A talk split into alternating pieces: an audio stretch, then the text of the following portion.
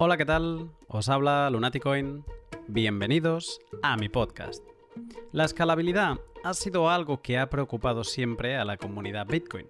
Tanto es así que se ha trabajado en todos los frentes posibles para poder aportar soluciones que aligeren el número de datos que se almacenan en la cadena de bloques.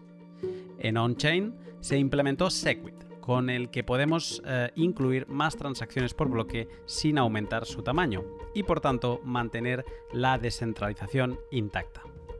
Off-chain se está desarrollando Lightning Network, la segunda capa de Bitcoin que es 100% descentralizada. Por último, con sidechains o cadenas laterales también se ha trabajado el problema de la escalabilidad y RSK junto con Liquid Network son los dos principales referentes. De RSK te hablé en profundidad en el L31 junto a su CEO Diego Gutiérrez Zaldívar y sobre Liquid Network te voy a explicar todo lo que tienes que saber en este L76. Te cuento más detalles en un momento, pero antes déjame que te explique dos cosas sobre mis incansables sponsors, Hodl Hodl y Bitrefill. Hodl Hodl es una plataforma web de intercambio peer-to-peer, P2P, de Bitcoin. ¿Y qué significa que sea una plataforma peer-to-peer? Pues que Hodl Hodl no es un exchange centralizado convencional, es un sitio web de encuentro entre personas vendedoras y compradoras de Bitcoin. Imagínate a Hodl Hodl como ir a la compra en la plaza de un mercado. Pero en lugar de encontrar puestos de, frutos, de frutas y verduras, encuentras puestos de vendedores y compradores de Bitcoin.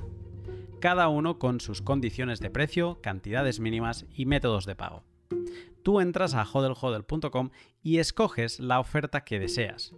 Y si no la encuentras, también puedes poner tu parada de compra, y esperar a que llegue un vendedor que le guste tu propuesta. Hodlhodl.com te acompaña durante todo el proceso de compra y te irá informando de los pasos que has de dar para recibir tus satoshis de forma 100%, no 99, no, 100% segura. Todo pagando únicamente 0,6% y sin pasar ninguna política de conoce a tu cliente o KIC. Compra Bitcoin a otras personas y de forma privada entrando en hodlhodl.com y recuerda que si te registras utilizando el código Lunaticoin obtendrás un descuento adicional en tus comisiones y para siempre. Y como no, déjame que te hable de bitrefill.com, la web donde podrás vivir con tus bitcoins y también alguna otra altcoin. Si tienes Bitcoin, Ethereum, Dogecoin, Dash o Litecoin, en Bitrefill puedes comprar en un sinfín de establecimientos sin pasar a euros o dólares. Quizás estás pensando que los establecimientos disponibles son menores o de cosas que no utilizas normalmente. Pero mira, déjame hacerte una lista de ejemplo, así de forma rápida, de lo que puedes encontrar en Bitrefill España. Tienes Amazon, Steam, El Corte Inglés, Carrefour, Hotels.com, Cepsa, MediaMark, Ikea, Adidas, Apple Store, Last Minute, Zalando, H&M, Mango, Decathlon, Footlocker, Nike, Nintendo, PlayStation, Rituals, Primark, Spotify y Ticketmaster. Y algunos que he dejado también por decir. No está nada mal, ¿no? ¿Dónde están los que dicen que no puedes comprar nada con Bitcoin?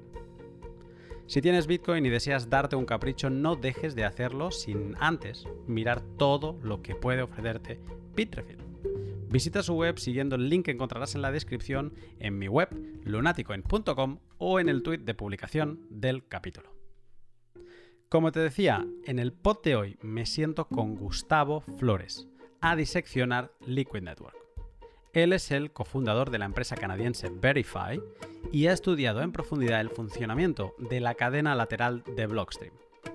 En el pod de hoy tratamos qué es Liquid y las características de su red, cómo es su uso de las confidential transactions, cómo podemos interactuar con Liquid, cómo descentralizada es, sus riesgos también. Hablamos de qué es Simplicity y también una buena charla sobre las diferencias con RSK, Lightning Network y la escena Bitcoin en general. Así que, sin más, te dejo con el pod. Buenas tardes, Gustavo.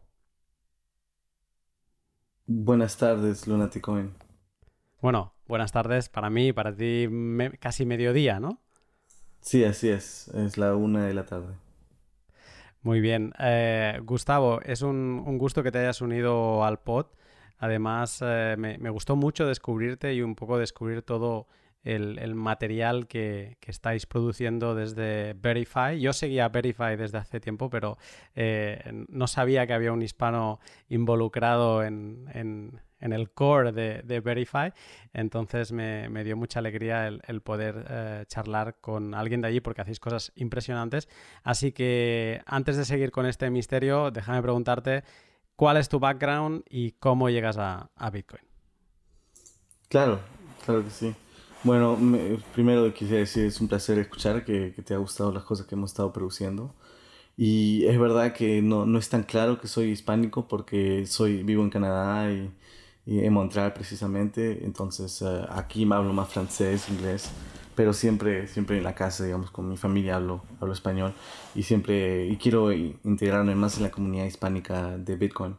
Bueno, entonces mi background es, yo comencé eh, con el Bitcoin, digamos, hace unos cuantos años encontré eso como, era, era bien joven y lo vimos como una inversión. No entendíamos muy bien la tecnología, no entendíamos muy bien el propósito. Y, yo estudiaba eh, informática en la universidad en, en Montreal, ah, en, en, en, la, parte este ah, de, de, Canadá. Ah, por la gente que no conoce, es un poco, digamos, cercano a New York.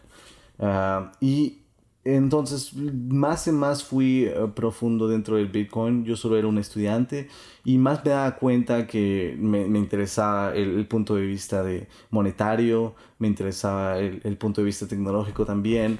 Eh, absolutamente todo de Bitcoin me apasionó y, solo fui estudiando más y más Bitcoin hasta que llegó, digamos, 2017. Fue de más interesante de un punto de vista financiero. Ah, también comencé, comenzamos a minar Bitcoin alrededor de, 2017, un poco antes, y fue, fue, comenzamos a expandir el minaje de Bitcoin y eso fue, digamos, nuestra, nuestro primer proyecto, que lo hice también con dos de mis socios que, con los cuales trabajo ahora en Verify, que se llaman Tristan y Machek. Y hicimos la operación de minaje, pero como, como bien seguido las operaciones de minaje, no salió bien porque Ah, nuestra inversión no era tan alta para poder competir contra los bitmains de este mundo. Y también ah, tenía, había, hubo un momento de, de complicaciones con, con, con, el gobierno de, de, de, Quebec, de la provincia canadiense en la cual ah, operábamos.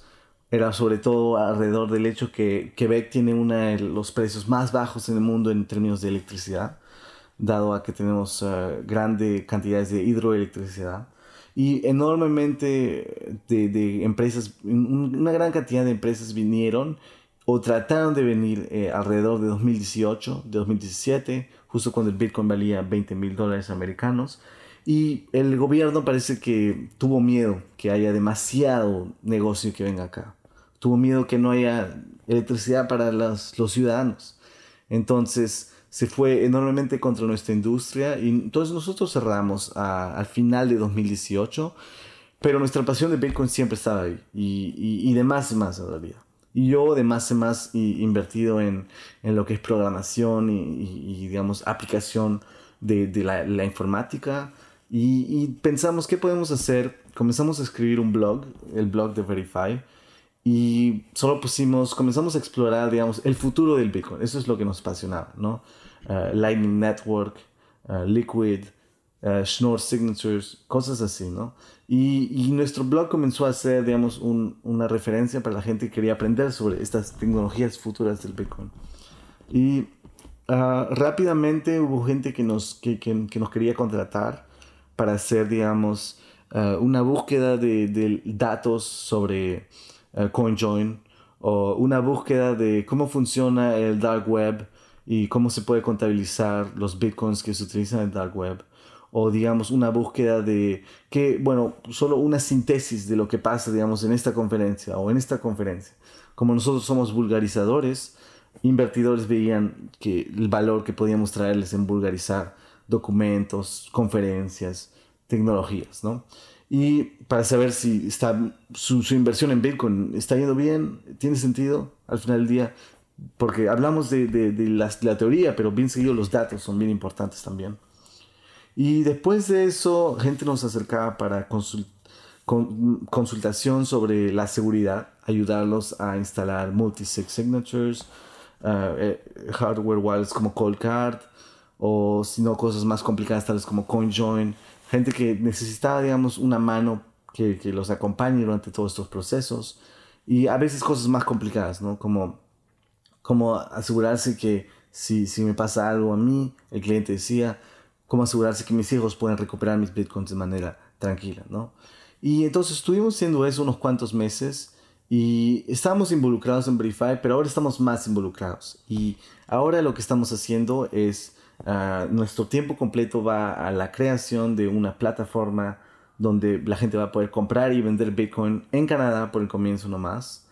Y el, el, la, la, diferencia, porque somos, ah, cuál es la proporción de valor que estamos trayendo, es el hecho que vamos a, promover y traer servicios que son normalmente solo elegibles para los, los millonarios, digamos, servicios premium, de, de, pasar media hora en el teléfono con un cliente, de ayudarle a justamente los procesos de consultación de seguridad, ayudarle a explicarle lo que es CoinJoin, ayudarles con su, su plan de, de, de, cómo, de sucesión, de cómo darle sus bitcoins a sus hijos.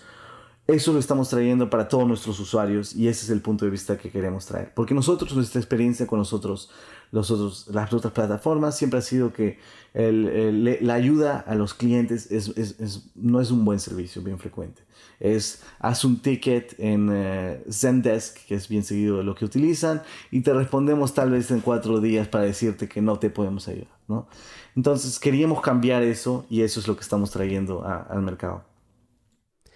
Que bueno, eh, Verify yo lo conocí con vuestra famosa comparativa de software wallets que recomiendo y, pondré el link en, la descripción para todo aquel que dude de si una hardware wallet, ay, perdón, una software wallet es mejor que otra o qué features, eh, qué características tiene por encima de otra, esa, esa tabla de, como de Excel de Google está excelente y fue un poco mi, caída por el rabbit hole de, todo lo que hacíais y, me pareció fascinante, así que recomiendo a todo el mundo que le eche un vistazo a, a Verify, también pondré la web y, y que tenéis mucho contenido. También producís, eh, o sea, colaboráis con, la comunidad Bitcoin de Montreal, ¿verdad? Y entonces eh, todas las, las charlas que hacéis, entiendo que por causa del COVID las habéis hecho virtuales, las habéis documentado y, están públicas en, inglés y en, y en francés en YouTube.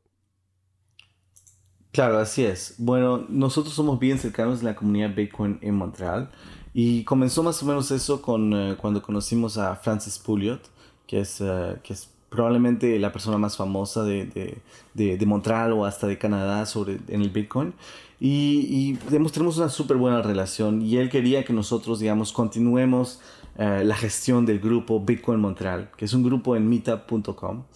Y hemos hecho eventos durante lo, el último año y medio, pero como dijiste, COVID llegó eh, y ahora lo hacemos en línea. Um, y, queremos otra vez recomenzar a hacerlos en persona, pero en línea también ha traído gente, digamos, de otros países que han podido unirse. Y, y, eso, y eso también ha sido interesante. Pero nada es igual que es tener eventos en persona, ¿no? Entonces eso queremos recomenzar. Y, hay, bastante, hay bastante comunidad en, en Montreal. ¿ah? Hay empresas como, bueno, Bull Bitcoin de, de Francis Puriat, pero también hay una empresa de, que se llama Nox, que hace, digamos, uh, eh, es más guardancia de Bitcoin, ellos guardan los Bitcoins, pero es todo asegurado ah, de, manera bien avanzada, 100% asegurado, y nos ha mostrado, digamos, su, su, aspecto técnico es increíble también, y, innovación que hay en ese punto. Y hay bastante gente que actúa como consultante, también hay ShakePay, hay, hay en realidad hay un montón de empresas uh, en Montreal, es, es, es, bien interesante como cuando nos reunimos, uh, bastantes proyectos vienen juntos. Qué bueno. Qué bueno, qué, vivo que se nota. Canadá, qué país eh, en todo el movimiento Bitcoin, qué importante ha sido. Y, bueno, eh, hasta, hasta creo que era en el Meetup de Toronto, ¿no? Donde, donde también un poco nació Ethereum incluso, eh, porque creo que es ahí donde Vitalik que asistía al, al, a los encuentros de, de Bitcoin. Y no, no, Canadá es, eh, es, para estudiar, es para dedicar un día un podcast a la, a la comunidad canadiense de Bitcoin, porque es, es bien interesante. En, en estos vídeos que habéis estado publicando ahora en, durante el confinamiento, eh, vi un vídeo que me llamó la atención y te lo comenté, porque llevo tiempo persiguiendo a la gente de, de, que desarrolla Liquid y no hay nadie que hable en español. Pero en esos vídeos que habéis publicado vosotros, uno en concreto lo, lo, hiciste tú y dabas una clase magistral de lo que era Liquid.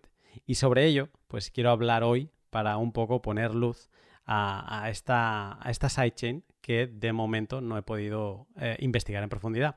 Así que entrando ya en materia, eh, primero de todo, te pregunto si puedes aclarar qué es una sidechain. Claro que sí. Entonces, y, solo quería agregar esto a, la comunidad de Montreal. Blockstream fue fundado en Montreal también. Entonces también es una empresa canadiense y, de mi ciudad. Bueno, una sidechain es, es un blockchain. Entonces, eso es lo primero que tiene uno que entender. Es que una sidechain no es como Lightning Network uh, que funciona, digamos, fuera del Bitcoin. Es, es un blockchain. No significa que es el mismo blockchain que Bitcoin. Uh, es otro blockchain pero en el cual se utiliza la moneda de base, es la misma que la de otro blockchain, en este caso Bitcoin. ¿Entiendes? Entonces, en vez de, digamos, Ethereum, que es otro blockchain, ellos utilizan ETH, que, que es como moneda de base. En cambio, Liquid, como es un sidechain de Bitcoin, la moneda de base que utilizan es Bitcoin. Claro que no es exactamente Bitcoin, ellos le llaman el BTC. Y la cuestión siempre es el proceso que se tiene que hacer para que puedas transmitir un Bitcoin de Bitcoin a Liquid, ¿no? Y en otros casos, digamos, RSK y otros sidechains. Y al comienzo, digamos, en, en, la investigación que se hizo por Blockstream y, y, gente que trabaja en eso, en 2014, se pensaba que uno podía construir un sidechain descentralizado. Nadie ha tenido éxito en volver eso en práctica y lo más seguro es un sidechain federado que es lo que Liquid y RSK son, que significa que una federación de organizaciones que son las que gestionan Liquid y son las cuales les envías tus bitcoins y ellos te dan como un, un equivalente de el BTC. Y lo, ¿por qué es seguro? Porque se cree minimalmente en esto y porque no es una estafa, es porque está todo a través de un multisig Bitcoin. Entonces, al menos se utiliza uh, un multisig 11 sobre 15 para controlar los bitcoins. Pero bueno, esos son los detalles de Liquid. Pero es, el sidechain es un blockchain con un, con un bitcoin o, digamos, si es un sidechain de otra criptomoneda, con, otra, con la criptomoneda de base la misma que el blockchain de base. Entonces, uh, Liquid es una sidechain de, de Bitcoin. Eh, ¿Qué quiere solucionar Liquid? A la base, Liquid quiere solucionar eh, la, el hecho de, de, enviar transacciones de alta cantidad de manera privada. Entonces, a través de, del, del Confidential Transactions, que es una de las principales tecnologías, Liquid permite a la gente de enviar uh, bitcoins sin que se sepa cuántos bitcoins han sido enviados. Entonces, al, al propósito inicial es que los exchanges, cuando ellos, eh, las, las, plataformas de intercambio, digamos Coinbase, Gemini, digamos Kraken, cuando ellas envíen entre ellos Bitcoin o un usuario envíe 10 millones de dólares entre una a la otra, que no se vea en el, en el, en el Bitcoin blockchain, que en realidad se haga en Liquid y como los montos no se, son, son confidenciales, entonces nadie al exterior de los usuarios que están transactando sabría que es, esa transacción pasó.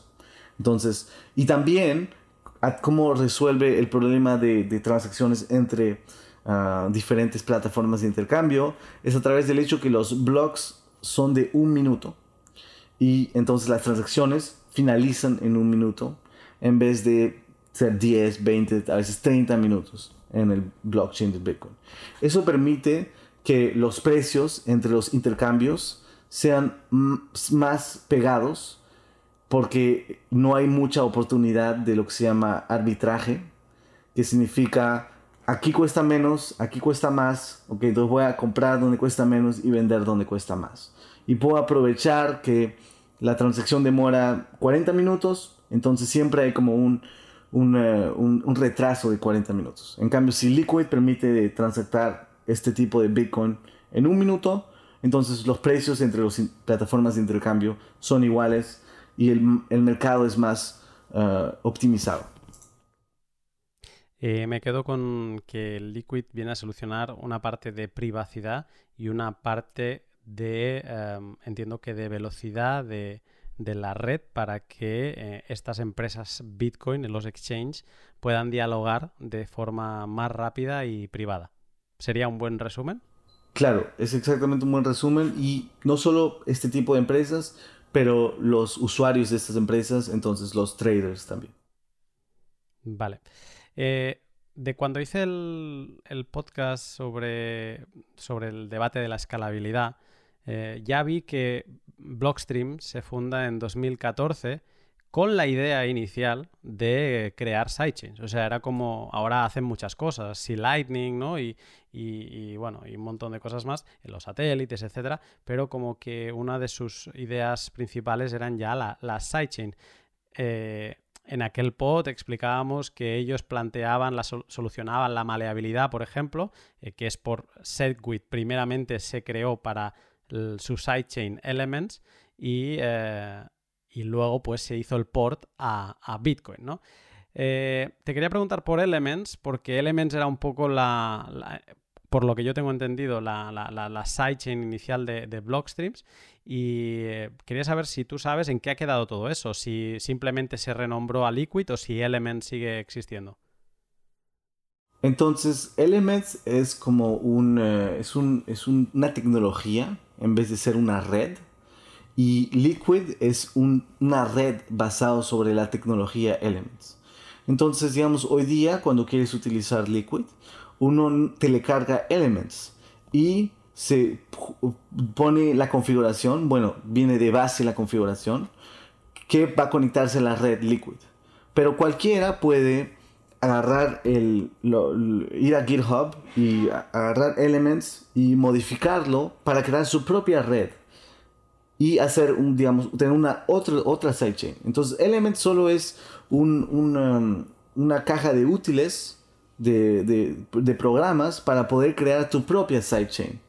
Y Blockstream, ellos crearon su propia sidechain, Liquid, basada sobre Elements, uh, que solo un, es una caja de útiles uh, para crear sidechains de este tipo. Mm. Eh, ¿Necesita Bitcoin una sidechain como Liquid? Una buena pregunta es esa, porque Elements ha sido, es, y Liquid son casi idénticos a Bitcoin. Eh, la manera que están construidos es, no, es, no es para nada como las otras criptomonedas. Es, es casi idéntico a Bitcoin, solo que tiene unas cosas más. Entonces, la manera que están construidas es con el propósito de tener Bitcoin, y, Elements también es, y Elements y Liquid son con, el propósito de tener Bitcoin. Ah, claro que ahora existe el concepto de, de, otras, de tokens en Liquid. Entonces uno podría utilizar tokens en Liquid y, digamos, no pensar tanto en Bitcoin. Pero la red necesita una moneda de base. Y esa moneda de base sería Bitcoin porque el, la red el, o el Elements y la y la sidechain está construida de una manera bien similar a Bitcoin. Uno podría crear un, con Elements un sidechain para Litecoin, como Litecoin es tecnológicamente idéntico a Bitcoin, solo que han cambiado algunas variables. Pero uno no podría utilizar Elements para crear una sidechain de Ethereum. Eso no sería posible. Hmm. Te quiero, quiero preguntarte unas sobre las características de la red, porque mm, me, me decías esto, ¿no? Que Liquid es, una blockchain como, como Bitcoin, pero, pero, bueno, también tiene otras características donde sí difiere. Es una red que está basada en, en UTXOs, o sea, en, que no es una, una red con un modelo de cuentas como Ethereum, sino que sigue manteniendo el mismo modelo de, de Unspent Transactions Outputs de Bitcoin. Así es, exactamente. Vale. Em, en Liquid sí que tenemos un activo base que es el LBTC, ¿no? Lo, pregunto porque eh, como tú has dicho, se, escucha mucho a veces a Liquid que se pueden crear otros assets. Eh, y entonces la pregunta quizá mejor formulada sería, ¿hay un activo base o no hay ningún activo base y cada y es como que tú puedes crear el activo que quieras, pero no hay ninguna base como sería Ether en Ethereum? Bueno, no, sí funciona con un activo de base. Entonces siempre vas a necesitar el BTC si quieres cuando pagues eh, el costo de la transacción. Entonces, como cuando utilizas Bitcoin, hay siempre un costo a la transacción que tienes que pagarle a, los, minadores.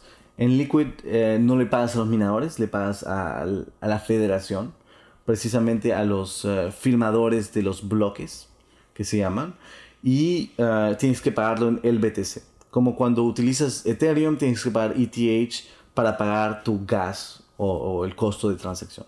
Entonces es similar de esa manera. Vale. Eh, ahora te preguntaré por las fees, pero antes, eh, en Liquid tenemos direcciones eh, propias de Liquid, entonces, o son idénticas que las de Bitcoin. Mm, existen, ahora que ha sido la semana de hablar en Twitter sobre XPubs, también tenemos todo este tipo de estructuras de, cuentas que tenemos en, Bitcoin. Exactamente funciona de manera. Uno, uno crea su, su, cuenta, uno puede crear su cuenta en Green Wallet, uh, comienzan con eh, las 24 palabras, después se crean private keys, después hay public keys, después hay addresses. Claro que las addresses no son exactamente las mismas, siempre son, digamos, comienzan de una manera diferente para poder diferenciarlas. Pero el, detrás de, digamos, lo que se llama el checksum en inglés, lo que lo, permite tener esta la forma precisa, detrás de eso funciona exactamente la misma manera que Bitcoin, con Xpubs y, absolutamente todo el resto. Em, decías ahora que, hay fees y que estas fees eh, van a los, eh, a, los a la federación. Ahora te preguntaré por los, los actores de, de, esta federación. Eh, pero cómo, cuando no hay minería, ¿cómo se definen estas fees? Claro, entonces esa es una buena pregunta y en realidad quiero corregirme porque no los, los fees no van a la federación, pero van a Blockstream. Uh, y Blockstream es uno de los grupos en la federación. Y la razón por qué ellos, uh, la, la, razón que ellos me han dado, porque ellos son los que toman los fees, es porque ellos tienen que pagar el peg out. Cuando uno sale de Liquid, hay transacciones Bitcoin que, en la red de Bitcoin que se hacen. Y para pagar esos fees, ellos utilizan este, sobre todo este dinero. Eso es, eso es lo que me dicen.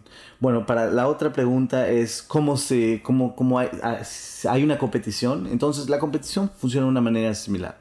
Ahorita no hay absolutamente mucha gente que utiliza Liquid. Entonces cualquiera pone el, mínimo de fee y en unos cuantos minutos eh, su transacción pasa.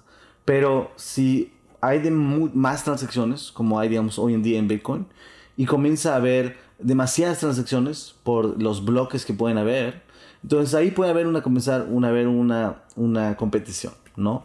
Donde los miembros de la federación van a elegir probablemente los que envían con más grande fee ah, ahorita y después más tarde los que envían con más bajo fee. Un poco como Bitcoin funciona Ah, ¿Te podría explicar la, estructura, como digamos, quién es el que va a minar tal bloque? No minar, pero firmar tal bloque. Funciona que hay, hay 15 miembros de la federación ah, que están, digamos, activamente jugando un rol en la creación de bloques. Y hay un algoritmo que va a escoger uno de los 15 de manera aleatoria.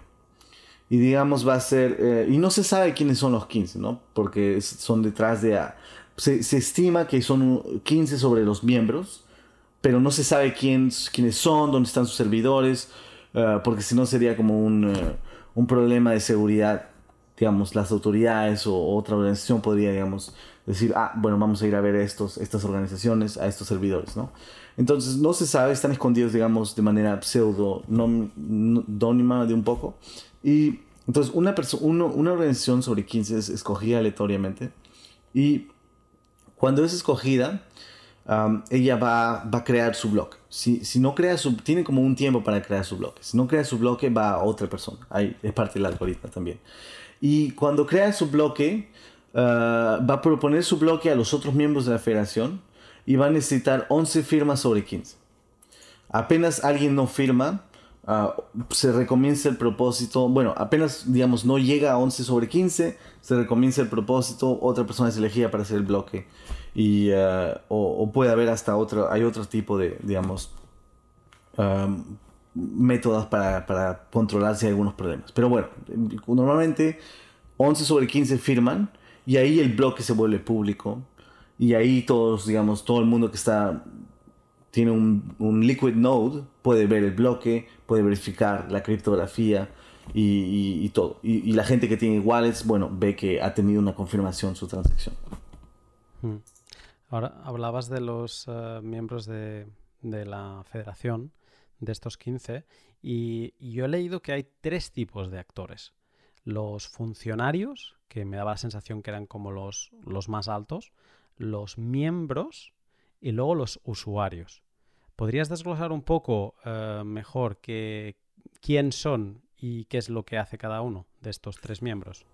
Claro que sí. Grupos? Mm, claro que sí, definitivamente. Entonces, primero los, la federación son miembros. Entonces, eh, hay, hay miembros que no son de la federación, pero la federación todos son miembros. Y lo que ellos hacen tienen dos Uh, propósitos. El propósito número uno es de firmar los bloques, como lo que acaba de escribir.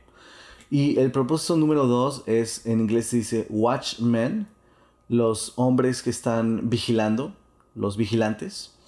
Que ellos lo que hacen es que están uh, vigilando el uh, wallet en la red de Bitcoin, que controla los Bitcoin. Y ellos cada vez que hay el multisig, ellos cada, también son 11 sobre 15 Ah, bueno, son 15 y se necesitan 11 sobre 15. Ellos, cuando ven que hay alguien que quiere sacar Bitcoin de la red, ellos son los que firman la transacción, se aseguran que corresponde a, a, los criterios, ¿no?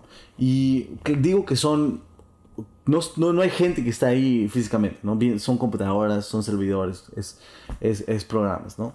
Ah, y entonces, esa es la federación. Esos son los dos roles de, la federación. Es jugar el, el de, de, los miembros, de, bueno, no miembros, de la federación. Es, es jugar un, un, rol activo en la gestión de la red.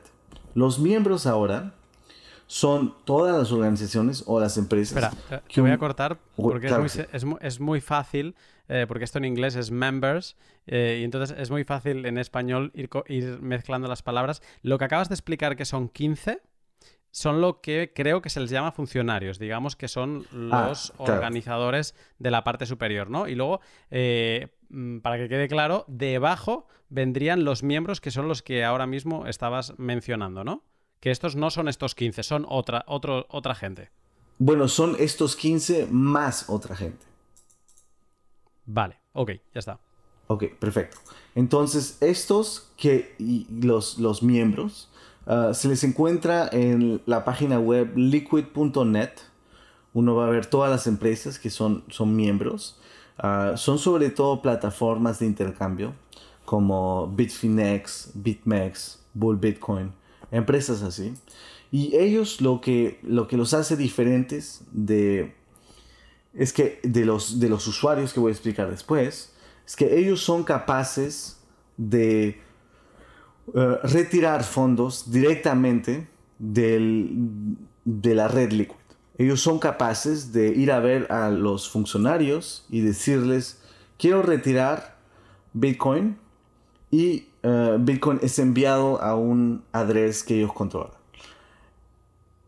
Y la razón por qué solo ellos son capaces de retirar Bitcoin directamente y los usuarios no, y esa es la diferencia entre los dos grupos, es que eh, las, los funcionarios en las máquinas que se llaman HSM o Hardware Security Modules son como hardware wallets de, tipo de empresa. En esas, en esos hardware wallets las, eh, está, está programado físicamente que los liquids solo podrían ser retirados a un address controlado por los miembros, por cualquiera de los miembros, y no controlado por cualquier otra persona. Entonces, así digamos, hay alguien que hackea a los funcionarios. El, hacker solo podría enviarle el, Bitcoin a los miembros. No sería capaz de enviarse a sí mismo el hacker, porque no es parte de las adres que pueden recibir dinero de ese multisig. Y esa es la, y entonces ese es como un, un, nivel de seguridad que bastante gente no le gusta y, y, podemos después hablar de las críticas de Liquid, ¿no? Pero esta, eh, esa es, digamos, la razón que Adam Back me dijo en Twitter. Uh, Adam Back es el, el jefe de, de Blockstream. Y, y entonces esa es la diferencia entre los miembros y los usuarios. Los usuarios pueden entrar al, al, a la red, enviar su Bitcoin en su, con su wallet, enviar a la red, pero no pueden retirar directamente, tienen que pasar por un miembro para retirar uh, los liquids de, del Bitcoin. O uno puede también, digamos, utilizar, hacer un atomic swap o intercambiar con su amigo que tiene el BTC a BTC. Entonces, eso siempre se puede hacer, ¿no? Pero si uno no hace eso, uh, uno tiene que pasar a través de un miembro para poder retirar Bitcoin del Liquid. O sea, un usuario, lo que tú dices, o sea, puede moverse dentro de Liquid, puede hacer operaciones dentro de con LBTC, pero eh, si quiere recuperar Bitcoin, digamos, lo tendrá que hacer vía exchange o, vía alguien. Eh, bueno, sí, cualquier tipo de exchange, centralizado o peer-to-peer con un amigo, pero eh, no podrá utilizar el sistema de Liquid, el bridge, digamos, entre Bitcoin y Liquid BTC. Exactamente. Y lo, pero los miembros sí. Y eso significa ser un miembro. Vale. Eh, da, da, cierta cosa, ¿eh? Estar hablando de, al final, eh, de Bitcoin o de algo relacionado con Bitcoin y, y, ver que estás hablando de algo tan sumamente centralizado. O sea, da, da cierta, no sé cómo, no sé cómo explicar la sensación, pero es como eh, que, que, que, te sacan de tu territorio, ¿no? Que estás en, en algo que, que sí, que suena a Bitcoin, pero que es totalmente distinto a la esencia de la base. Totalmente, totalmente de acuerdo contigo. Y, por eso que cada persona que, duda, tiene una mínima de duda, no debería acercarse al Liquid. Liquid es sobre todo es, destinado a la gente que está convencida, que ve su propósito, la manera como lo va a utilizar, sobre todo en propósito comercial. Y, y entonces es destinado a esa gente sobre todo es destinado a la gente, a, las empresas que son miembros, ¿no? Porque si ellos pueden retirar directamente los miembros, es, es digamos, tienen directamente un, un, una parte en, el control de, de, la red, ¿no? ¿no? son los usuarios, ellos mucho menos porque ellos no pueden retirar directamente. Entonces, entonces uno tiene que estar bien seguro que, que, de comprender cuáles son los, los, los problemas de centralización, y los límites de Liquid antes de comenzar lo que sea. Hmm. Que, bueno, vamos a seguir. Me, parece muy interesante el, esto, ¿no? El ver lo, tan diferente que es. Em, bloques. Me da curiosidad, decías antes que eh, has explicado cómo se minan, entre comillas, cómo se generan o producen eh, los bloques. También has dicho que eran cada minuto, ¿no? Eh, los bloques. ¿Qué tamaño tienen? Buena pregunta. Entonces, los bloques tienen el mismo tamaño que en Bitcoin. También se utiliza Segwit, entonces funciona exactamente eh, lo mismo que un bloque, solo que el blockchain crece, puede crecer 10 veces más rápido porque los bloques pasan cada, cada minuto en vez de cada 10 minutos. Pero el bloque es el mismo tamaño y la razón por qué es, uh, hay 10 veces más bloques y son del mismo tamaño es porque las transacciones que utilizan confidential transactions, entonces casi todas las transacciones en Liquid, son más o menos de 10 veces más grandes. Entonces, al final del día, es verdad que hay 10 veces más bloque, pero como las transacciones son 10 veces más grandes, terminas con el mismo nivel de transacciones. Hmm. Eh, me va perfecto que menciones las confidential transactions. Yo eh, grabé un pod con, con Arctic Mind, que es core member de Monero, y ahí repasamos un poco todas estas tecnologías criptográficas o técnicas criptográficas más que tecnologías que utilizan en Monero. Y una de ellas es pues esto, esto mismo, ¿no? Las, las confidential transactions que, eh, que, que sirven, corrígeme si me equivoco, pero sirven para ocultar la cantidad transaccionada en, una transacción. Tú puedes ver que ha habido un flujo, pero no puedes ver la cantidad que se ha enviado, ¿no? Eh, entonces, eh, te quería preguntar eh, si podrías explicar cómo funciona, o sea, cómo es, es realmente posible que tú hagas una transferencia confidencial pero no puedas estar haciendo trampas, digamos, de, que digamos, una blockchain, Bitcoin, casi como que necesitaba ser transparente para que todo quedara claro y evidente de que no había un, un, error de inflación, por ejemplo, ¿no? y que se estuvieran generando más eh, Bitcoin de los que estaban programados. Eh, ¿Se puede asegurar eso con confidential transactions? Es una buena pregunta y como todo está basado sobre la criptografía, ¿no?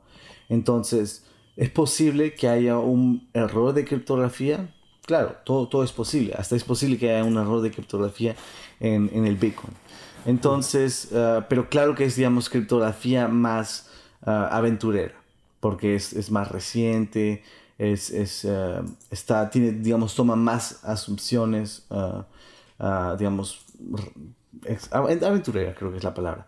Y entonces, confidential transactions te permite en Liquid como en Monero de esconder la cantidad, pero también Liquid te permite de esconder el tipo de activo que estás enviando. Entonces, si creas un token y lo envías, no hay ninguna manera de diferenciar entre eso y el BTC que estás enviando. Ah, la, gente lo vería de la misma manera. Entonces, eso lo lleva a otro nivel. ¿Y cómo funciona? Es que funciona un poco como, no sé si en el pod habrás hablado antes de lo que se llaman ah, Zero Knowledge Proof. Ah, pruebas de, cero ah, información, conocimiento. Eh, y hay algo que se llama también range proofs, pruebas de rango, de, un cierto rango. Entonces, un confidential transaction te, no te da la información, pero te da una prueba criptográfica que te dice la transacción es esto, es, es, es válida y aunque ah, no te diga la información. Y eso es lo que es un, un, zero knowledge proof, que se utiliza en una moneda, digamos, como, como eh, Zcash, es bien conocido por, ese, por, esa, por esa métoda y ahora es bien popular con otras criptomonedas, ah, que te, digamos, te da, te prueba que es verdad sin darte toda la información. Y es una innovación criptográfica bien interesante ah, que, que, de estos últimos años, que, que aún cada, cada, cada mes veo, hay un nuevo papel que lo revoluciona aún más. Y esto es más de un punto de vista criptográfico. Eh, pero Confidential Transaction es sobre todo en, en una cuestión de, de, de range proof, de, de, prueba de rango. Entonces te va a decir, um, está entre, este es el rango y probabilísticamente hay casi ninguna probabilidad que fuera, como está en el rango, la, la prueba te cae en el rango destinado, uh, es, es, es, es esta la verdad es, es, una prueba suficiente que para probarte que la persona que te envió los bitcoins tenía los bitcoins. Pero eso es algo que yo siempre digo a todo el mundo, cuando utilizas tecnologías así, y esto no solo es para Liquid, pero sobre todo para Monero, Zcash o Ethereum utiliza también criptografía aventurera y, y, casi todas las otras criptomonedas lo hacen. Siempre hay un riesgo de que no, algo no se vio. Siempre hay un riesgo de que mm, alguien es capaz de craquear este, de esta criptografía y, ah, digamos, crear nuevos bitcoins. Entonces, siempre es un riesgo. En Liquid es menos un riesgo porque hay como un public address que tiene el multisig de los bitcoin. Entonces, si comienzan a ver ah, más, más ah, no podrían retirarse más bitcoin que, que lo que hay. Ah, pero siempre hay un riesgo y esto se aplica en Monero, en Zcash, en todas las otras criptomonedas que están conocidas por ser anónima o ser más anónimas o ser más confidenciales. Ah, estos riesgos se aplican en todas esas también. Mm. Eh, con esto que acabas de decir que como a veces se dice, ¿no? The sky is the limit. Pues aquí es como el, todos los bitcoins que hay en el multisig es, es the limit. Más allá de eso, no, no hay más. Eh, también hemos visto ahora el caso del supply gate eh, de Ethereum. De, a ver, pero ¿cuánto supply hay ahora mismo de Ethereum? ¿Hay manera de comprobar que lo que hay en el multisig de Bitcoin on-chain y el circulante de Liquid es lo mismo? Sí, eh, hace parte del Confidential Transactions uh, la tecnología que es capaz uno de, comprobar eso. Uh, y, hay dos tipos de confidential transactions. Y, los, y el tip, hay, hay un tipo que, digamos, uh, Monero utiliza y hay un tipo que Liquid utiliza. Um, y el tipo que Liquid utiliza es menos optimizado. y por eso que las transacciones son tan grandes. Pero te permite validar justamente lo que acabas de decir. En cambio, en Monero ellos han optimizado las confidential transactions de una manera increíble con algo que se llama bulletproofs uh, y que es, es, es, optimiza las confidential transactions por 90%, uh, pero te agrega nuevos riesgos, otras asunciones de criptografía, ¿no? Y, y todo lo tiene, entonces, es hasta todo lo tiene, hasta de una cierta manera uh, hay asunciones de criptografía en, en Bitcoin también.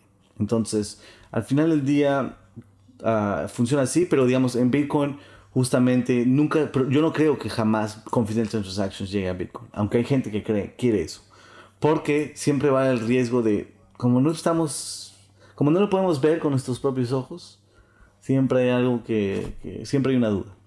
Y luego la, locura que sería ir metiendo confidential transactions que ocupan una barbaridad más.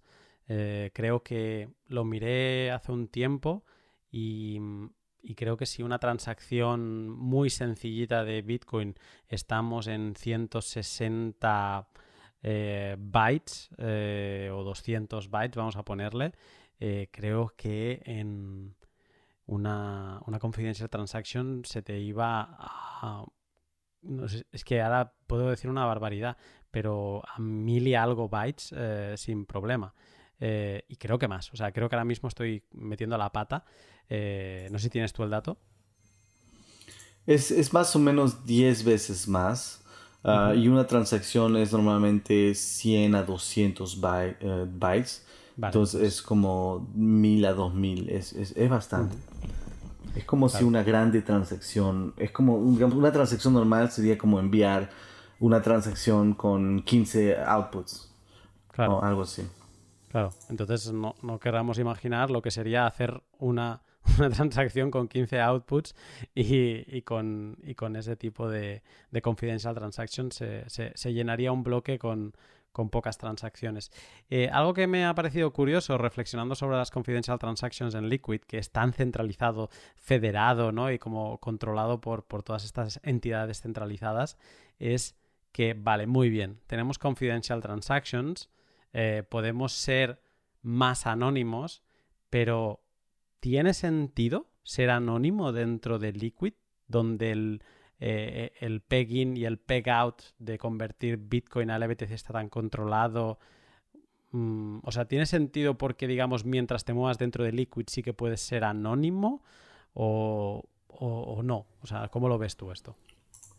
Ok, buena pregunta. Y primero quiero comenzar con decir que los miembros de la federación no son capaces de romper uh, la criptografía de confidential transactions. Entonces, la, la, la, confidencialidad, existe dentro de la red definitivamente uh, sobre ellos. Pero es verdad que entras y retiras y eso puede, digamos, mostrar, puede dar, digamos, información a, a, pero a todo el mundo en realidad, no solo los miembros de la federación. Todo el mundo puede ver si, si han anonimizado tus bitcoins y irlos a, Liquid. Ah, pero lo que es interesante es justamente nuevos útiles que están creando para hacer atomic swaps entre Bitcoin y Liquid. O digamos, hay Lightning Network encima de Liquid y uno podría hacer un atomic swap encima de Lightning Network entre Bitcoin y Liquid. O digamos, ah, otro tipo de proyectos como um, uno que se llama, un miembro de la federación que se llama uh, un side shift que funciona un poco como shape shift que digamos te permite intercambiar sin KYC, sin cuenta inmediatamente Bitcoin por el Bitcoin. Entonces hay útiles, si alguien sabe lo que hace, uh, uno puede utilizar Liquid en vez de utilizar CoinJoin y funciona muy bien. Pero si uno no está, si uno está utilizándolo con un exchange que hay KYC, si uno no está, no está, no está utilizándolo bien, uno, uno puede justamente puede no irle bien. Pero si, pero si uno sabe la, la, confidencial, confidencialidad, oferta por Liquid es, es definitivamente de bastante valor. Esta temporada estoy explorando en detalle la madriguera de las hardware wallets. Y buena prueba de ello es el anterior pod, alguno que está por venir y los diferentes informes que estoy publicando en Patreon. En estos informes que he publicado hago una comparativa entre hardware wallets y viendo los resultados reafirmo mi gusto por la genial Bitbox 2 de mis sponsors Shift Crypto. Desde una óptica más avanzada y no tan principiante, Bitbox 2 me gusta porque a nivel técnico utiliza una arquitectura de doble chip con un Secure Element, que es el chip que protege nuestro dispositivo de ataques físicos y le hace la vida imposible a alguien que intente acceder a nuestra semilla. A nivel código, todo es open source y es 100% auditable por la comunidad. Tiene versión Bitcoin only, sin software de terceros, con lo que reducimos la superficie de ataque. Puedes también empezar a utilizar Bitbox 2 de forma privada sin filtrar información con ningún servidor de Shift. Y por último, Bitbox 2 se conecta también a tu nodo desde, por ejemplo, Tails con Electrum. Así que ya ves, Bitbox 2 tiene todas las características técnicas que un usuario avanzado exige a una hardware wallet, con la facilidad de poderla conectar al ordenador y operar a toda velocidad. Te dejo dos links en la descripción, uno que te llevará directo a la web de Bitbox 2 y otro con una review en profundidad que hice hace casi un año y donde tendrás todos los detalles que quieras saber. Si no tienes una hardware wallet o te estás planteando cambiar desde otras soluciones que sean de código cerrado, échale un vistazo a cómo funciona Bitbox 2 y sube tu seguridad de nivel. Se puede interactuar con Liquid. Eh, he estado preparando el pot y, me ha sorprendido leer algunas cosas. Yo ya yo, o sea, había visto imágenes de Green Wallet, gente interactuando con las direcciones de Liquid, pero me ha sorprendido leer sobre Liquid Core. Eh, ¿Qué es Liquid Core y, qué podemos hacer con él? Entonces, Liquid Core es un poco como, es basado sobre Bitcoin Core, el, nodo de Bitcoin, y es también un nodo de, la red Liquid, que es un wallet también, entonces te permite recibir transacciones, eh, enviar transacciones del BTC y de eh, los assets, cualquier asset que creas. También es la única forma de crear un asset ahorita con, eh, para Liquid. Y, pero sobre todo el objetivo final como de Bitcoin Core es, de Liquid Core, es de verificar que todas las cosas que están pasando en la red están siguiendo las reglas criptográficas, ¿no? Es, es como un check sobre los funcionarios. Que, ok, reconocemos que los funcionarios controlan, pero al final del día, de todas maneras, es una red con reglas criptográficas y, y que, que, cualquier usuario puede validar. Y, y, en realidad, y esa, es la, y esa es la utilidad, que te permite al final del día auditear a, a los, a, los funcionarios. Y si jamás las cosas van raras y los funcionarios comienzan a actuar de manera rara, bueno, siempre te permite eh, hacer una campaña, decir la información ¿Entiendes? Entonces, de todas maneras, es diferente de cómo funciona el sistema financiero hoy día. Porque buena suerte en, en auditear al Fed o buena suerte en auditar a los bancos. Ah, pero, claro que no, no te permite ah, cambiar de red, porque solo hay una red, ¿no? Ah, o como digamos en el Bitcoin podría haber, digamos, un split de blockchain, podrías escoger cuál quiere seguir las reglas. hay gente como digamos Adam Back que dice uno podría hacer un UASF, un User Activated Software en Liquid, y irse contra los miembros de la federación si jamás están haciendo trampa. Yo creo que es técnicamente posible, dudo que pase, ah, pero de todas maneras es, digamos, un, útil que, se le da de, extra a, los usuarios para poder poner un check. Y yo, digamos, yo no comparo Liquid a Bitcoin, porque obviamente, que, ¿cómo vas a hacer eso, no?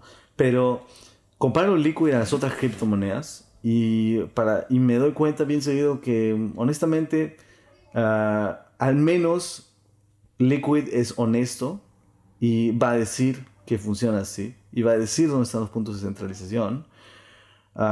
pero nadie está, es bien difícil tener un nodo en Ethereum. Y casi todas las aplicaciones va, se conectan a un servidor de Consensus. Y yo estoy bien seguro que Consensus funciona como un funcionario funciona en Liquid. Y tiene enorme control sobre la red de Ethereum. Y si quieres verificarlo criptográficamente eh, con un nodo, buena suerte. Entonces, al final del día, ¿es tan diferente de las otras criptomonedas? No estoy tan seguro. Es interesante esto que dices y más ahora cuando muchas cadenas están optando por el proof of stake, ¿no? Eh, donde ya no hay eh, ese desgaste, esa prueba de trabajo, que es una demostración de que alguien está quemando energía para, para, pues, para decir existo, ¿no? Estoy aquí y estoy dispuesto a, proveer de, de, este gasto para proteger la red. Y Liquid básicamente es un poco así, lo que pasa que no hay stake, es simplemente esa decisión de los, de los miembros, pero mm, bueno, me vienen otras, otras criptomonedas a la cabeza. En su día, yo, cuando tuve mis inicios shitcoiners, creo que, que sé que Neo eran siete nodos validadores, o sea, por lo tanto hay menos nodos validadores que miembros de la federación en Liquid, o sea, es aún más, es el, doble de centralizada. Eh, sí, esas partes están bien. Otras me, quizá por todo el argumentario Bitcoin eh, de entender esa descentralización, cuando hablamos de Liquid Core y, de básicamente poderte descargar la blockchain de algo que es centralizado, que dices que sirve para validar que las cosas estén haciendo bien, es como, vale, sí, es lo que tú has dicho, es como que un banco central o que un banco comercial, da igual, te diera acceso a todos sus movimientos SWIFT, por ejemplo, y que tú vieras que no se está creando ni se está falsificando ningún libro contable. Eh, pero no podrías hacer nada porque al final el banco es el que tiene el poder. Y es un poco la sensación que me da con, Liquid Core, que aparte de eh, tener un Bitcoin Core funcionando eh, es apoyar la descentralización, es tener una copia just in case algo va mal. Aquí me parece que eso es como bastante irrisorio porque no, no tiene como, como sentido, ¿no? Y entonces, bueno, sí, está muy bien que, sea tan, tan igual a, Bitcoin, pero me da la sensación que a veces esta mímesis es... Mm, esta palabra es quizás demasiado fuerte, fuerte, pero es como ridícula. Entiendo lo que te refieres. Ah, totalmente. Y, y, yo también pienso lo mismo de una cierta manera, que al final del día es, tal vez, es, tal vez un falso sentido de seguridad. Entiendo que eso es lo que te refieres con ridículo, pero, pero creo que todo el mundo ha sido bien honesto sobre esto. Y eso es al final del día lo que me, me, convence, ¿entiendes? Ah, que, que no es como si estuviera escondido, que, que, que, es al final del día no, es centralizado. Ah, y eso es, según lo que yo creo, lo, lo, que siempre faltaba de todos estos proyectos. Porque yo, yo no, digamos, yo no soy muy interesado, yo no trabajo activamente en Liquid, yo no tengo un token, no tengo proyecto de tener un token para nada, no veo mucho valor en eso. Ah, de todo, me parece interesante desde un punto de vista confidential transactions uh, poder, digamos, hacer cosas de manera privada en, Liquid porque es, es como, digamos, yo utilizo Wasabi también y es solo otra alternativa en varias alternativas de, privacidad. Pero lo que sé es que de todas maneras siempre va a haber gente que va a querer hacer proyectos uh, con tokens, con smart contracts uh, y con privacidad. Y siempre va a haber gente que va a querer utilizar un blockchain más, con más funcionalidades que el del Bitcoin. Y por eso uh, creo que, que, la mejor alternativa que hay es algo como Liquid o hasta RSK también yo pongo Liquid y RSK en similares porque honestamente funciona casi de la misma manera. RSK también tiene funcionarios, tiene algo de, de, minaje, pero también creo que es como un falso sentido de seguridad porque la federación al final del día controla los Bitcoin y, y eso es lo que importa, ¿no? al final del día es, eso es lo único que cuenta para mí, quién controla los Bitcoins. Y, y entonces creo que es una mejor alternativa que, que, irse a jugar en Ethereum ah, y, favorizar el hecho que hay gente que está volviendo rica sobre otra criptomoneda. Ese, es la, al final del día. No se creó otra criptomoneda. Se, utilizó, se, utilizó Bitcoin para hacer la base. ¿Por qué? Porque al final del día, si estás utilizando otra criptomoneda como base de tu blockchain, eh, mm, no sé, tengo mis dudas. Creo que tus intenciones mm, deben ser al menos eh, puestas en cuestión bastante. Y, si estás utilizando Bitcoin como la base de tu blockchain, para, entonces me parece, me parece mejor en ese sentido que no estás entrando nuevos usuarios en una criptomoneda que no tiene mucho sentido. Me da la sensación que, como lo has dicho, es como que utilizar a Bitcoin como tu base es una declaración de principios. es como no me puedo enriquecer con Bitcoin porque Bitcoin ya está allí fuera y, está como repartido vía minería eh, a lo largo de 11 años. Y como que si creas otro token sobre el que construir mm, proyectos, es como que mm, tus intenciones van primero a enriquecerte por un lado y luego ya a lo mejor a crear cosas interesantes. Exacto, es exactamente eso. y, se ve y se ha visto a través de tantos ejemplos, ¿no? Eh, son innombrables la cantidad de ejemplos. Y sobre todo cuando siempre es acompañado de un pre-mine. En el caso de Ethereum, 70% era pre-mined. Entonces es, es, muy difícil de decir que... Eh, y yo hasta... Y no es como si...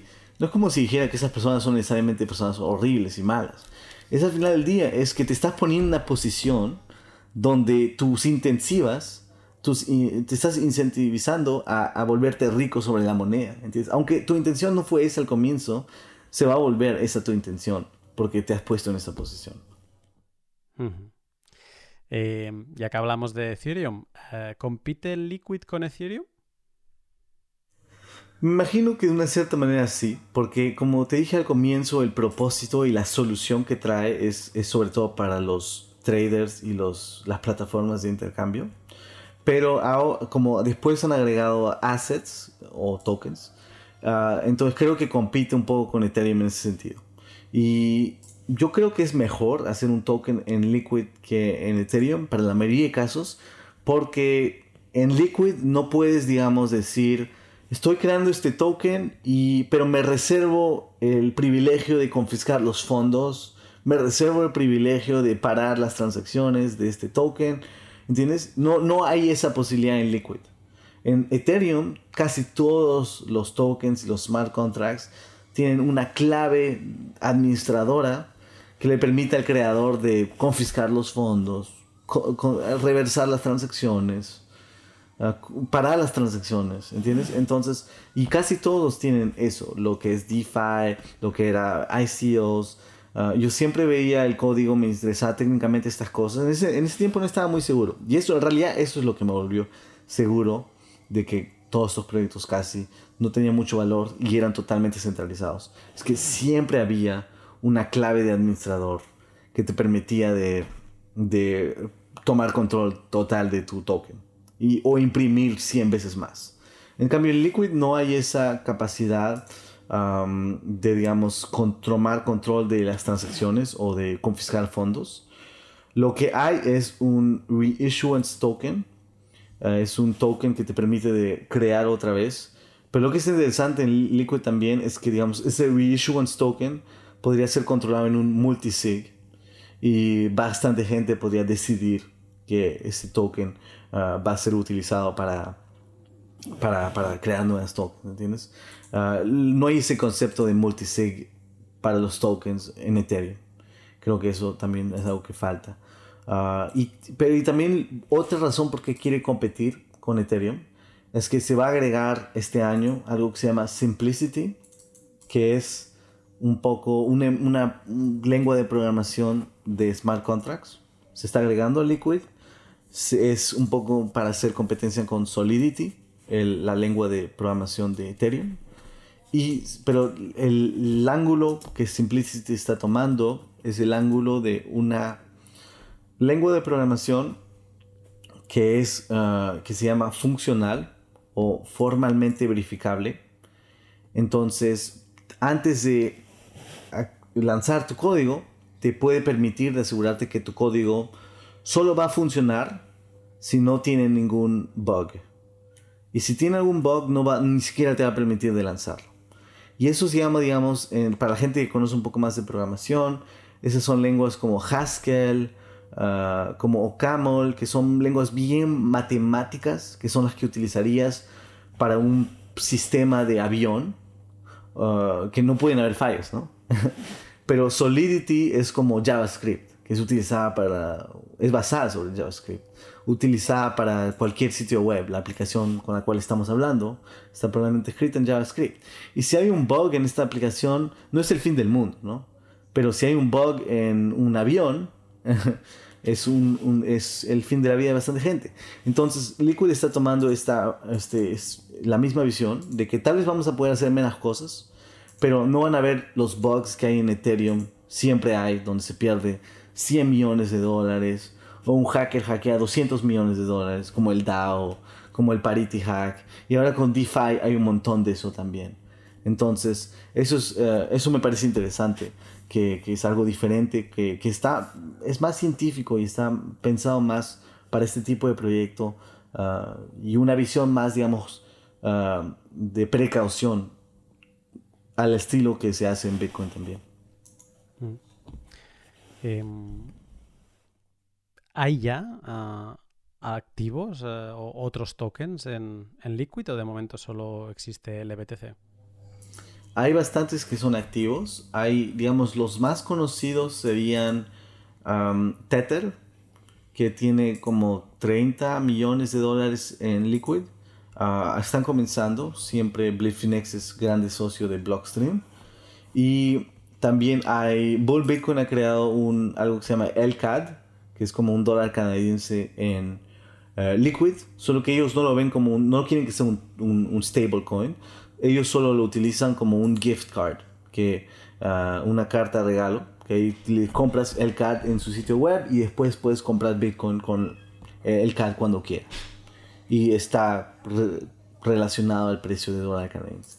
Si no, hay un uh, hay algo que se llama un proyecto que se llama Light Night, que es un juego video uh, que hay un grupo de bitcoins que están creando y ellos utilizan los tokens de Liquid como un uh, non-fungible token.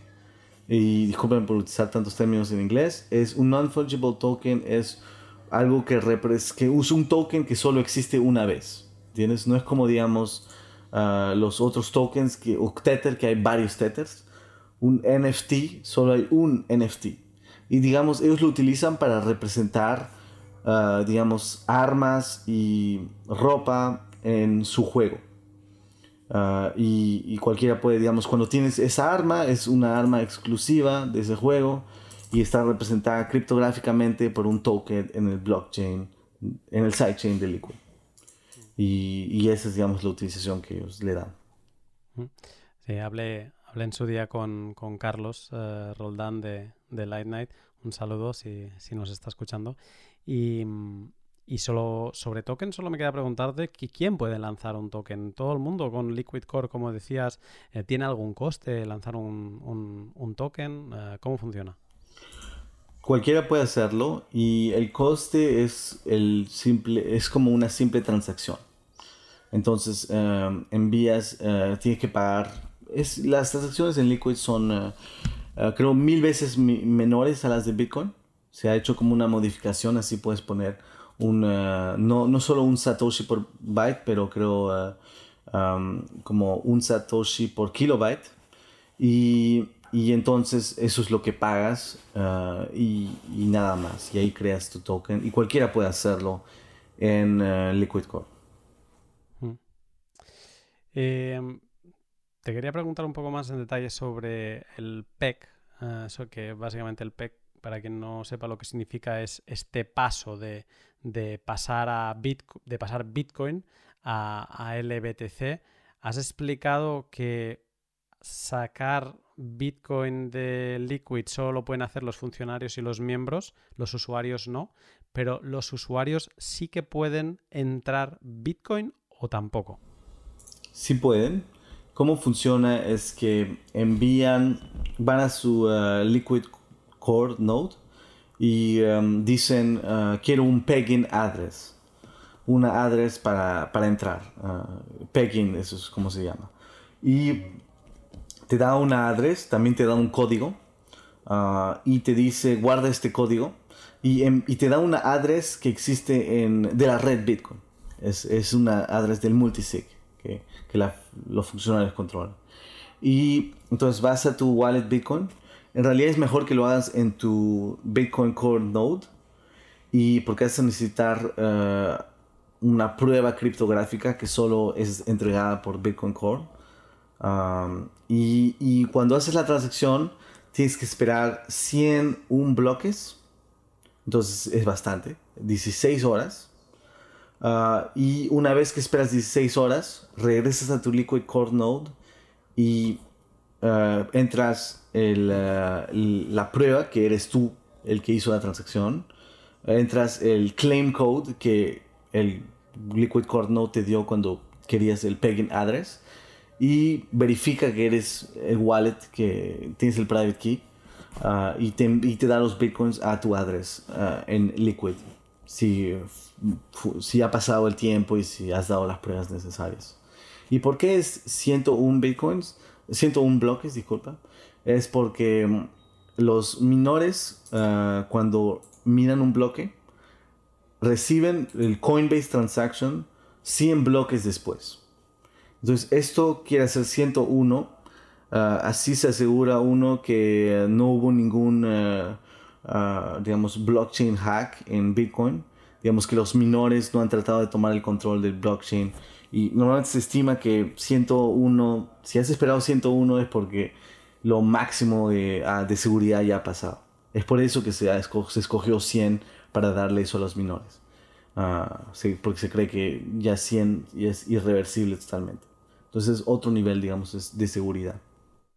Ah, ¿Existe una única multisig? Eh, que controla todos los fondos de Liquid o hay varias? Eh, probablemente hay varias.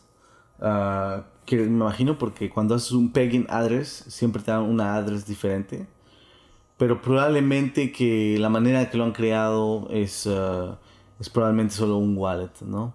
Uh, el sentido que cuando uno crea un multisig wallet, uno tiene varias addresses, pero probablemente utilizas el mismo Xpub Ah, de todas maneras. Hmm.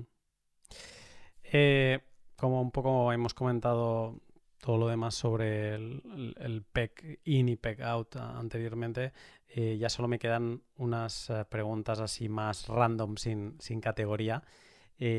la primera es, es, algo que a veces ves por cripto Twitter cuando hablan de Lightning y te dicen un Lightning Bitcoin es igual a a un Bitcoin, ¿no? Eh, ¿Un liquid Bitcoin es igual a un Bitcoin? Yo diría que, un liquid Bitcoin es más un Bitcoin que un Coinbase Bitcoin o un uh, Kraken Bitcoin. Uh, es, lo es más, pero es similar en el sentido que No, es, um, no, está, no está controlado por tu propio address Bitcoin. Entonces, siempre hay, un, no hay, no hay una garantía criptográfica. Siempre hay una confianza que se hace. Uh, pero la ¿cuál es la confianza? La confianza es que el multisig de 15 no va a ser hackeado y que um, los funcionarios van a seguir respetando las reglas y a la red. Entonces, yo no diría que es un Bitcoin como se dice en Lightning, pero tampoco diría que es un, como si tú estuvieras utilizando un exchange que tiene tus Bitcoins. Hmm. Eh, una vez escuché a... Ahora no me saldrá el nombre, pero es una de las mentes brillantes de Lightning Labs. Mm, quizá eh, tú me sabes decir, es un chico y no es Olalu, ah. Bosworth. Sí, exacto. Le escuché en un podcast y decía algo que me pareció, y mira que a él le gusta Lightning y está dedicado a Lightning, pero dijo algo que me pareció muy honesto, que es que un Bitcoin de Lightning no es menos que un Bitcoin. porque en el momento en que tú quieras eh, reclamar ese Bitcoin off-chain a Bitcoin on-chain, vas a tener que cerrar una multifirma y entonces vas a tener que pagar comisiones. Y en función de mm, cómo hayas creado esa multifirma, pues se va, se va a pagar una fee alta para cerrarla rápido y por lo tanto eh, lo que tú estás viendo en Lightning es menos en on-chain por ese coste de conversión, si podemos llamarlo así. Eh, entonces entiendo que en Liquid estamos en lo mismo, ¿no? Eh, debería, siempre es, o sea, Bitcoin, Bitcoin sí que es un Bitcoin, pero eh, cualquier otra cosa que necesite un punto de conversión, al haber fees de por medio, pues siempre será menos. Claro, definitivamente. Pero en el caso de Liquid, el fee de Pegout es pagado por Blockstream. Entonces, si digamos retiras este monto, bueno, vas a retirar este monto. Pero como no puedes retirar directamente el monto, eh, bueno, un miembro, un miembro podría, digamos, retirar el mismo monto. Ah, o si, digamos, utilizas un, utilizas un miembro para retirar y el miembro no te carga, uh, digamos, como el caso de Bull Bitcoin, puedes retirar, uh, puedes hacer el, el Bitcoin a Bitcoin y ellos pagan el costo de transacción. Pero de todas maneras, siempre es menos, en el sentido que siempre hay un riesgo y el riesgo de que algo pase hace que sea menos. Y, en, y, en, el caso de los fees, siempre hay los fees. Poco importa quién los pague, siempre existen los fees. Hmm. Eh, con esto que acabas de decir, si, eh, si, hay alguien que nos está escuchando y es una gran empresa Bitcoin, un exchange Bitcoin, eh, estaros tranquilos, porque si os hacéis miembros de Liquid Network, en el Pegout no, no tendréis que pagar fees porque os las pondrá Blockstream, pero si eres un usuario, pues tendrás que acabar yendo a algún, eh, algún tipo de exchange como SideShift, ¿no? que mencionabas tú antes, y seguramente alguna comisión que otra tendréis que pagar. Eh, sobre Lightning y RSK, que es casi hablar de sidechains eh, así a nivel conceptual y general es, muy difícil que no te aparezca Lightning, aunque es, eh, como decías al principio, eh, una cosa distinta porque es off-chain. y luego RSK. Yo, yo, he encontrado unas diferencias. Preparando el pod, te las quiero leer a ver si tú estarías de acuerdo o si tú añadirías alguna cosa más a, estas, a estas, definiciones de, cada una de, de ellas. La primera, porque es la más diferente, Lightning Lightning es una segunda capa de Bitcoin y por lo tanto eh, es que mejoras tú lo que yo tenía escrito eh, con lo que has explicado, que Lightning no es ninguna blockchain, Lightning es eh, off-chain, entonces eliminamos la cadena y es como algo totalmente distinto a sidechains. ¿no? Es, sí que mueves el, el, activo base es Bitcoin, no es sí, le podemos llamar Lightning Bitcoin, pero lo que estás moviendo en teoría es Bitcoin bloqueado en una multisig y por lo tanto, eh, y de forma descentralizada. Yo le añadiría que es más descentralizado que, que, no RSK o Liquid. RSK de cuando grabé el pod y, de todo el estudio que le, que le, he hecho, yo diría que es una sidechain de Bitcoin con esencia más descentralizada eh, que Liquid y voluntad de ser una plataforma de smart contracts sobre Bitcoin. O sea, creo que esa es más su voluntad eh, y es una gran diferencia con Liquid, que tú has hablado ahora de Simplicity y que le va a dar esas funcionalidades avanzadas, pero RSK eh, creo que va más directo y más para el usuario y no tanto para la, para la corporación, porque eso es lo que yo creo que caracteriza a Liquid que es una sidechain más, más centralizada, con un foco a explotar eh, funciones de Bitcoin como colateral y settlement entre exchanges. Es como un producto más específico para empresas Bitcoin. ¿Estarías de acuerdo con esta, este tipo de definición? ¿Harías alguna diferencia? ¿Añadirías algún detalle? Estoy sobre todo de acuerdo en la parte de Lightning, pero en la parte de RSK no exactamente. Porque entonces, pero quiero de todas maneras agregar detalles a, Lightning. Entonces, Lightning es totalmente descentralizado. Es verdad que recibes menos porque tienes que pagar el fee, como dijiste antes, entonces no es igual que un Bitcoin, pero es de, de todas maneras siempre tienes un recurso para que los fondos regresen a ti. Ah, y ese es, ese es el gran valor de Lightning. Y es por eso que, que, sobre todo la comunidad debería trabajar en Lightning y no en los otros proyectos como RSK y Liquid. Ah, la diferencia de RSK y Liquid es mínima. En el sentido de que en RSK también hay funcionarios, también controlan un multisig de Bitcoin, también podrían colaborar juntos y escaparse con esos Bitcoins y, y todos los Bitcoins desaparecen. Eso puede pasar de todas maneras. Y están tratando de cambiar el sistema desde hace años a, algo que se llama Drive Chain o, algo así, pero no han sido capaces y la razón por que yo creo que no han sido capaces es que nadie ha sido capaz de probar que un uh, two-way peg, que se llama, porque ahorita estamos en one-way peg, porque solo se puede hacer el peg in y no el peg out, de manera descentralizada. Uh, los two-way peg están, uh, nunca han sido probados en, en, práctica. Y yo no creo que han sido probados por RSK tampoco. Aunque ellos digan que Drive tal vez sea posible algún día. Entonces, la única diferencia hay que, eh, en términos de seguridad, y después voy a hablar en el objetivo, porque también mencionaste eso.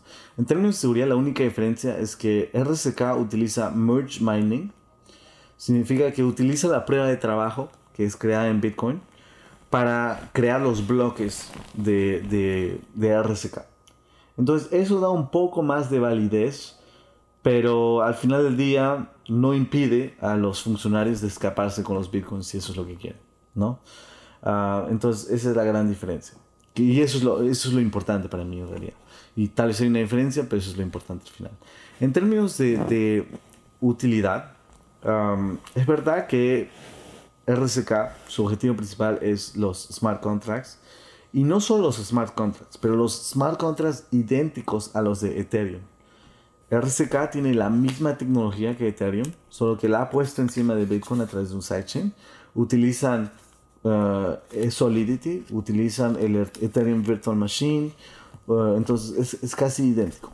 Y es, es, la utilidad. ¿Ven, ¿Ven que hay demanda en eso? ¿Hay innovación en Ethereum? Claro que sí. Pero se encuentran con, según lo que yo creo, con el mismo problema de verificación formal de los smart contracts que, no es tanto posible. Entonces, y pueden haber bugs en los smart contracts en RSK. Pero al mismo tiempo pueden haber más aplicaciones en RSK que podrían haber en Liquid con Simplicity, porque el Ethereum te permite crear cualquier tipo de aplicación casi. Ah, entonces, esa es la gran diferencia. Pero diría que RSK al final del día, según mi opinión personal, la seguridad es, es, es similar. Eh, una explicación brillante y, que vamos a ver si podemos traer a la conversación en Twitter posteriormente a, la gente de, RSK también que, que, den su opinión. Eh, pero me parece, me quedo con tu frase de que realmente nos tendríamos que estar enfocando en, en Lightning.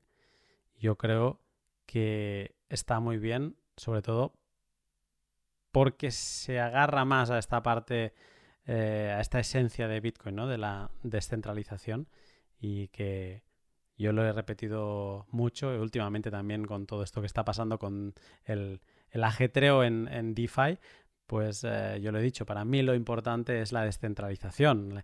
Creo que es la, pero porque es la, la, disrupción. Entonces, eh, yo no soy anti finanzas descentralizadas como esencia, pero creo que muchos se están poniendo la etiqueta de DeFi. Eh, o sea, de, no, nos olvidemos, eh, o sea, quitemos la etiqueta. Finanzas descentralizadas, se están poniendo finanzas descentralizadas cuando lo último que son son descentralizados.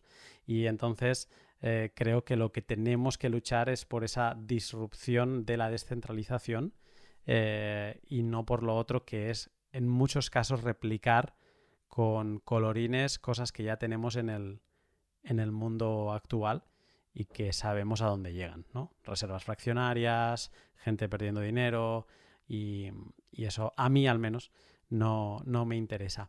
Eh, tengo dos preguntas para cerrar. Eh, una ha sido dando alguna pincelada, pero la voy a preguntar directamente. Mm, Blockstream es una empresa, Blockstream es, es un for profit, o sea, busca ganar dinero. Eh, ¿Cómo gana dinero Blockstream con Liquid? Buena pregunta, y es en realidad una pregunta que casi todo el mundo se ha hecho siempre. ¿Cómo gana dinero Blockstream? No solo con Liquid, pero en general. Porque entonces, primero voy a responder con Liquid y, voy a responder con la pregunta que ellos me han dado, porque yo he, hecho exactamente esta pregunta a la gente de Blockstream también. Y en realidad, cómo ellos ganan eh, es que los miembros eh, les pagan, y, bueno, los funcionarios también, porque los funcionarios son miembros los miembros les pagan a Blockstream un, eh, no sé si todos, pero bien, es, es, creo, es lo que me dijeron. Ah, los miembros, hay miembros que les pagan un, eh, anualmente un, un, monto por consultantes técnicos, por ayudarles a instalar los servidores de Liquid, por ayudar, por, ah, por programarles cosas, por cualquier tipo de seguridad, informática.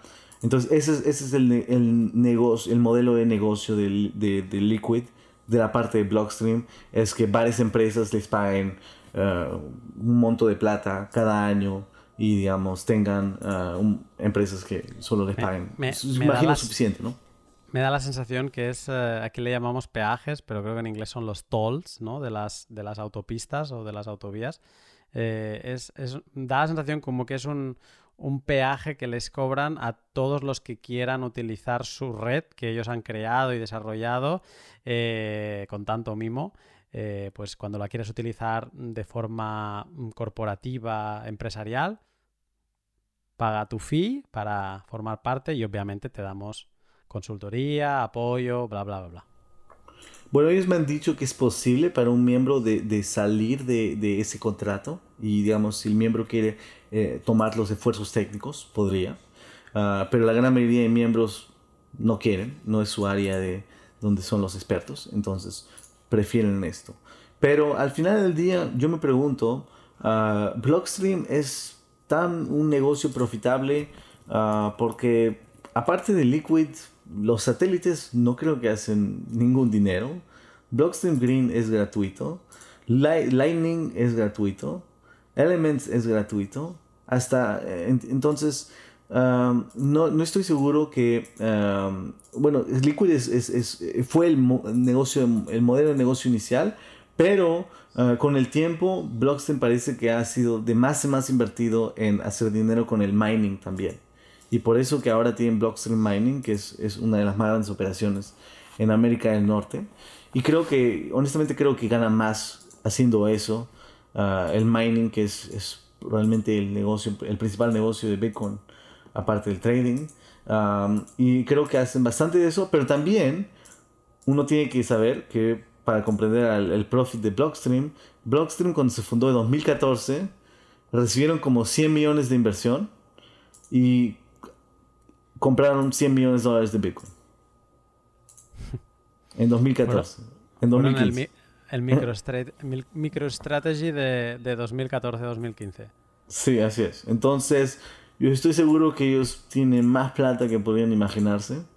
Ah, entonces, eh, porque sí, eh, fue, creo que resultó bien. Sí, 2015, 600 dólares por Bitcoin. Entonces, eh, sin duda esa inversión les salió bien. Creo que pueden pagar unas cuantas nóminas, aunque sean nóminas de developers de, Bitcoin que no son, no son baratas. Eh, una pregunta que me aparece mentalmente, eh, así rápida, que no tenía anotada, es eh, ¿qué te parece que Peter Will haya dejado Blockstream? creo que leí ayer o antes de ayer que, se va a Chain, Chain Code. No, ¿qué es? Labs Academy, no sé. Eh, pero bueno, hacía un, un tuit como de despedida agradeciendo eh, el trabajo, los años en, Blockstream, pero bueno, es, es, un gran movimiento dentro de la escena de developers. Sí, es un gran movimiento y ya se había visto un poco, hay varios que se han ido a Chain Code Labs, ah, hasta Matt Corallo fundó, creo, Chain Code Labs y era fundador de Blockstream también. Entonces, ah, no, es, no es el primero en hacer eso. Ah, bueno, me parece que creo que no es algo que necesariamente, no creo que es por un problema con Blockstream, uh, porque aún han pasado varios días y aún lo veo poniendo las cosas de Blockstream y creo que ha contribuido en algún proyecto, el proyecto que fue anunciado de Blockstream ayer sobre, ha salido como un código de Schnorr Signatures y una nueva, una nueva cosa. Entonces, uh, como creo como Matt Corallo, como, como ellos, uh, prefieren trabajar en un lugar que es solo programación, educación, developamiento, búsqueda, en vez de proyectos a veces uh, corporativos y, digamos, más claramente, menos basados sobre la teoría y, más, sobre la práctica, ¿no? Creo que Peter Will es más un científico que un, uh, que un, develop, que un developador para un proyecto de negocio, ¿no? Y, y, no, creo que, no creo que sea ningún problema. Creo que hay gente que va a tratar de, de volver esto de una manera dramática, y, pero, pero, pero no creo que sea por, uh, por, por, ningún problema dentro de Blockstream. Bueno, no, no, no estoy al tanto de, de los detalles, ¿no? Quizá, quizá, no le, quizá no le gusta estar en una compañía donde hay miembros que, que lanzan tokens sobre Ethereum. Quizá, quizá, quizá quizá, quizá vaya por ahí. Eso. Para finalizar, te voy a hacer una pregunta un poco así como de futuro, eh, pero rescatando una falla de seguridad que, ha tenido Liquid. Eh, creo que se publicó una vez solucionada pero es, después de todo lo que hemos hablado, es, muy interesante esta falla de seguridad. Además, eh, la, escuché explicada por Mario Jimny, creo que se llama, que es miembro de Blockstream y que participa en el podcast Unhashed. Eh, y la explicó él lo que había pasado, entonces es como material de, primera mano. Y es que mm, hubo cierto error, eh, o algo pasó con la multifirma de Liquid, y esta multifirma es, me dio la sensación como que era una multifirma más inteligente de, lo normal, eh, porque entró como en un modo de seguridad donde dejó de ser una 11 de 15 a ser una 2 de 3, donde todas estas tres firmas estaban controladas por Blockstream. Eh, entonces es como, o sea, ya os digo, si hay alguien técnico escuchándome, que seguramente es tu caso, ahora mismo estoy destrozando todo eh, el razonamiento, pero así es como lo entendí yo. Eh, entonces, este modo de emergencia es pues para que no se queden bloqueados esos fondos, ¿no? Y que Blockstream los pueda desbloquear, pero no deja de ser curioso que esos fondos que todo el mundo se piensa que están al menos descentralizados, entre comillas, en 11 participantes de 15, pues que se, centralizasen todos en, Blockstream, ¿no? Y Mario pues explicaba que cómo lo, ya lo habían solucionado y demás, pero, pero bueno, que sí, que fue un problema que existió. Con estos riesgos, con, con toda esta centralidad que hemos comentado en el pod de hoy, eh, ¿Hacia dónde crees que van las sidechain? ¿Dónde te las, o sea, te las imaginas existiendo o te las imaginas superadas por algo como Lightning en un futuro? Eh, ¿Cuál es tu opinión sobre, sobre su, viabilidad? Buena pregunta. Entonces, sobre el bug, eh, es algo bien concernante. Todo el mundo debería, que utiliza Liquid debería saber, comprender esto, comprender por qué pasó. Ah, rápidamente voy a decir que es porque hay un sistema Uh, otro sistema de seguridad en Liquid que si, uh, digamos, los funcionarios son comprometidos, los funcionarios pueden decir, ok, uh, nosotros abandonamos porque hemos sido comprometidos y esto, estos, los bitcoins van a ser poder recuperados por un 2 sobre 3. y el 2 sobre 3 es sobre todo controlado por Blockstream. Entonces, pero el problema es que esto pasó aunque los funcionarios no, no, no alertaron Ah, no hicieron la alerta. No es como si, si quisieron que esto pase, porque no hubo ninguna, nadie fue comprometido, solo pasó por, un bug. Entonces ya ha sido corregido, ah, pero de todas maneras es importante de saber que cada, cada cierto cosa, cada sistema, cada feature que hay en, cualquier, uh, cualquier red es, un riesgo de seguridad por el cual pueden haber problemas. entonces, la pregunta sobre el futuro, sobre dónde, dónde yo veo esto, entonces yo veo definitivamente el, usaje corporativo de, Liquid uh, continuar. Eso, eso sí lo veo, sí lo entiendo. Entiendo por qué Bull Bitcoin y Bitfinex como empresas van a querer ser miembros, porque al final del día cuando eres un miembro puedes retirar directamente, entonces los riesgos existen menos. Entiendo eso. Uh, lo que no estoy seguro es si la gente va a cambiar de Ethereum, de cosas así. A crear sus tokens en Liquid. Ah, y honestamente no es mi, mi, mi preocupación última. Ah, pero, pero, sí, pero sí me interesa que haya un, una mejoría al, a la liquidez y al arbitraje ah, de las plataformas de intercambio. Y es ahí donde es el, el, objetivo inicial de Liquid. Porque no hay ningún mercado financiero que funciona bien, que continúa teniendo los problemas que Bitcoin ha tenido hasta ahora. Los problemas de que si alguien tiene 50 millones de dólares y va en Binance, uh, es, todo el mundo lo sabe, hasta hay un Twitter bot que dice well alert. y, y, los traders pueden después uh, aprovechar de esto porque apenas dropea 50 millones sobre Binance, se acabó la liquidez sobre Binance.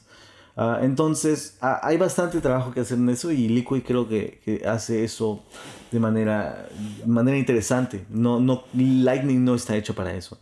Lightning no está hecho para transigir un montón de plata. Y no hay ninguna solución hasta ahora que tenga un mínimo uh, de transparencia, porque Liquid tiene un mínimo de transparencia, um, que, que funciona así.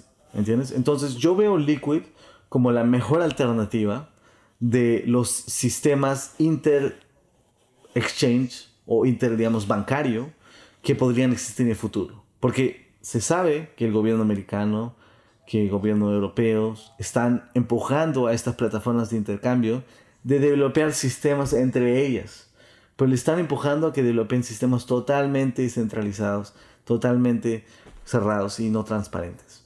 Entonces yo creo que Liquid tiene avantaje y, para, porque está comenzando y es más transparente. Uh, entonces eso creo que es una ventaja de todas maneras siempre.